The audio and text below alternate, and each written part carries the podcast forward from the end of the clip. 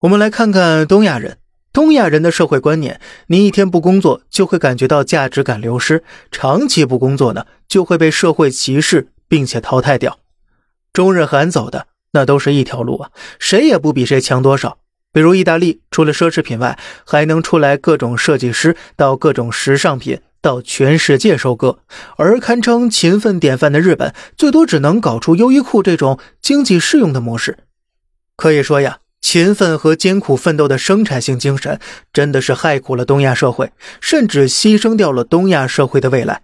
因为这条发展路线的上限，就是。在欧美定义的产业链里劳动到死。而这种高强度的工作，会使生育率崩盘，导致社会朝着生育率减少、影响力减少、更努力工作、生育率更低的负反馈循环方向不断发展，直到东亚族群退出国际主流社会。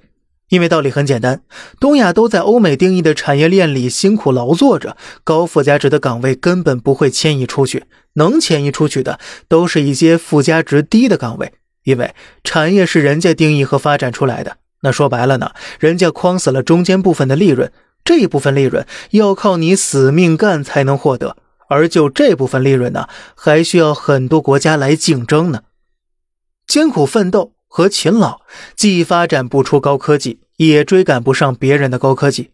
像新能源汽车领域，日本积累大量的氢能源领域专利和技术储备，可结果呢？人家美国直接绕开氢能源，直接发展纯电电车。哎，因为人家美国能够定义生活方式啊，有选择消费方向的能力，而日本没有这个能力，没有消费市场支撑的高科技能维持多久？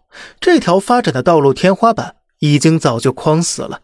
你觉得你能靠这种方式积累发财，但是只会让欧美人赚更多，然后呢，从东亚收割的更多。那么如此反复循环下去，究竟会带来怎么样的可能结果呢？